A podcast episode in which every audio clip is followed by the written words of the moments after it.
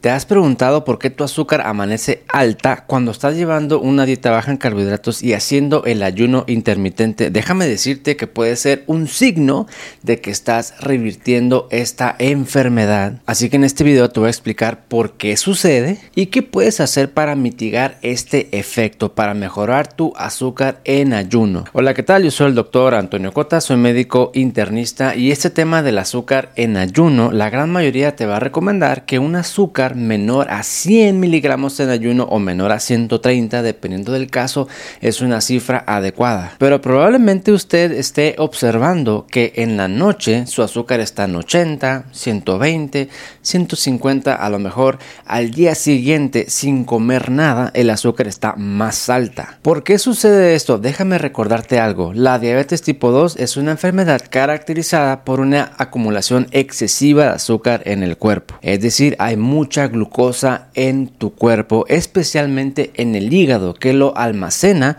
en forma de glucógeno. Pero el hígado no puede soltar esa azúcar al torrente sanguíneo si tenemos niveles muy altos de insulina, porque la insulina es una hormona de almacenamiento.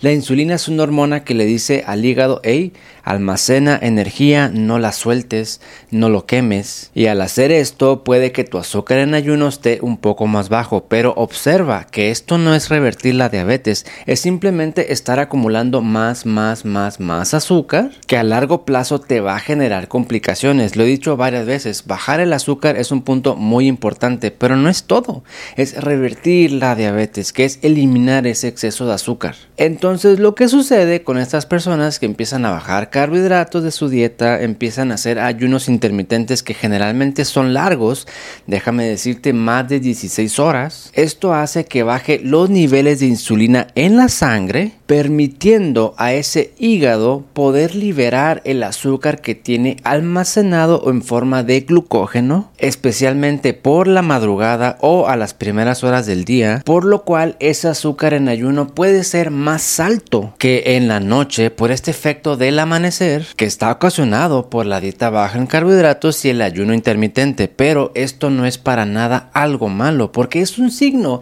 de que tu hígado se está desintoxicando y que tu cuerpo está liberando ese azúcar que está ahí sin poder quemarse por los niveles altos de insulina. Sin embargo, esto hay que diferenciarlo de una diabetes descontrolada, que es una persona que tiene el azúcar alta pues todo el tiempo. Aquí estamos hablando de una persona que le está bajando el azúcar y que lo observa más en la tarde, en la noche, pero que en la mañana nuevamente vuelve a repuntar. Esto también puede ser efecto del cortisol, de la resistencia de insulina o que el páncreas no produzca insulina en forma suficiente, para lo cual existen varios análisis de laboratorio o estudios que uno puede realizarse para descartar otras causas. Esto te lo comento porque existen muchas personas que empiezan a hacer ayuno intermitente 12 horas y no ven mejoría, al contrario, ven que el azúcar sube, aumentan más el ayuno 14, 16 horas, sube más el azúcar 18, 20, 24 horas de ayuno y le sube más el azúcar. No necesariamente es algo malo, ¿eh? puede ser un signo de que estés quemando esa azúcar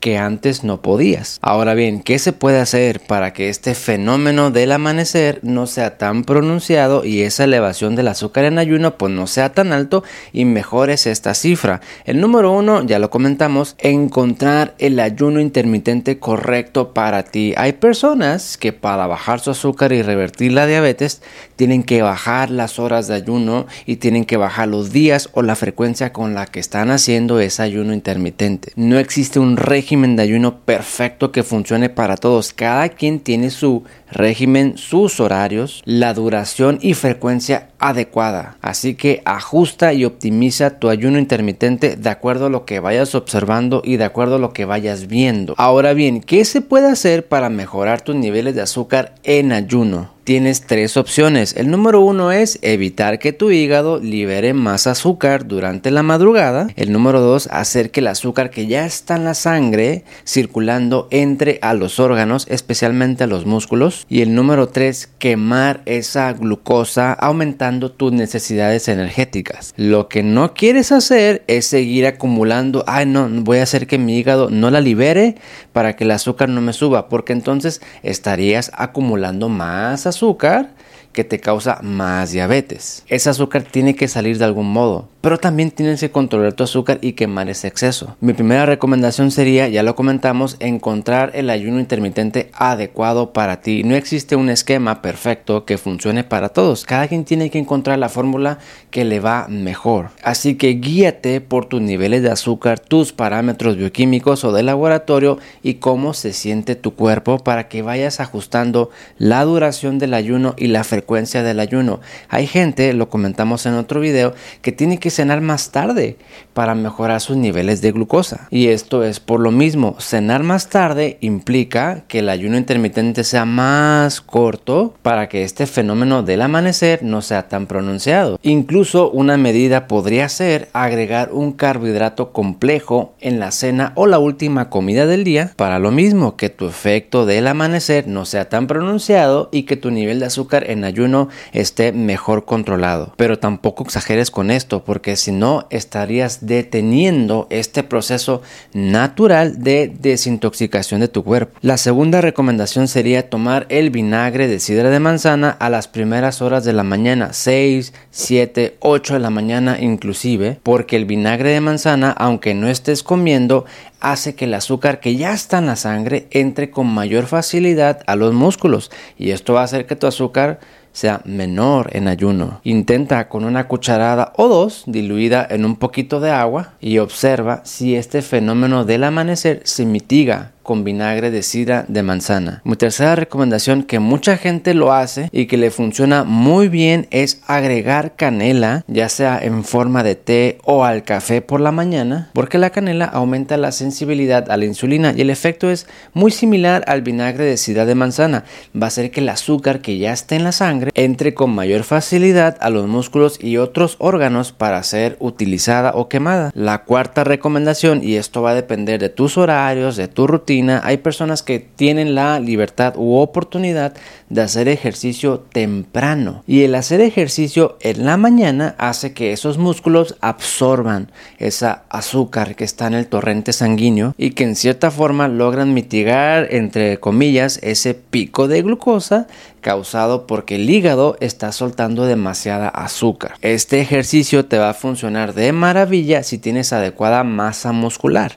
Si no hay una adecuada masa muscular, entonces primero tendrías que trabajar esa parte, porque para que el músculo absorba ese azúcar de la sangre, tiene que tener adecuada cantidad de células musculares y mitocondrias funcionando al 100%. Y la quinta recomendación que a veces se nos olvida y que mucha gente de forma digamos inconsciente o porque lo han hecho así toda la vida es estar bien hidratado. Es, son personas que en la mañana se despiertan, se levantan y lo primero que hacen es un vaso de agua. Mantenerse bien hidratado es muy importante para que el azúcar esté controlado. De hecho, es la primera medida que uno puede hacer si el azúcar sube demasiado. Porque cuando no estamos bien hidratados, piénsalo de esta forma, tu azúcar se concentra en la sangre. Y esto ocurre especialmente en la noche, porque uno está dormido, no está comiendo, no está tomando agua. Podríamos decir, entre comillas, que en la noche nos estamos deshidratando, porque no estamos bebiendo líquido. Así que en la mañana despertamos ligeramente deshidratados y es muy buen hábito tomarse un vaso de agua al menos al despertarse, para reponer toda esa agua que se perdió durante la noche. Doctor, pero es que yo no sudo, yo no orino, no pierdo agua hay pérdidas insensibles. Las pérdidas insensibles de agua no se pueden cuantificar por métodos prácticos, pero sí perdemos agua de forma continua y es eso lo que hay que reponer. Así que aquí lo tienes, cinco medidas que tú puedes implementar desde el día de hoy y ver cómo te va con tu glucosa en ayuno, te lo repito, optimizar tu ayuno intermitente, ya sea bajarle a las horas, bajarle a la frecuencia o bien aumentarle según sea el caso. Vinagre de sidra de manzana tempranito, uno o dos cucharadas. Canela ya sea en té o agregar al café. Ejercicio temprano y mantenerse bien hidratado. Tu azúcar en ayuno no tiene por qué estar tan alto, aunque en algunos casos no es un signo de algo malo, ¿eh? Puede ser, sobre todo si antes tenías el azúcar en 100, 150, 140, al hacer la dieta baja en carbohidratos o el ayuno intermitente, ese azúcar y lógicamente está subiendo. ¿Cómo es posible que ahora estoy en 200, 220, estoy haciendo el ayuno y la dieta baja en carbohidratos?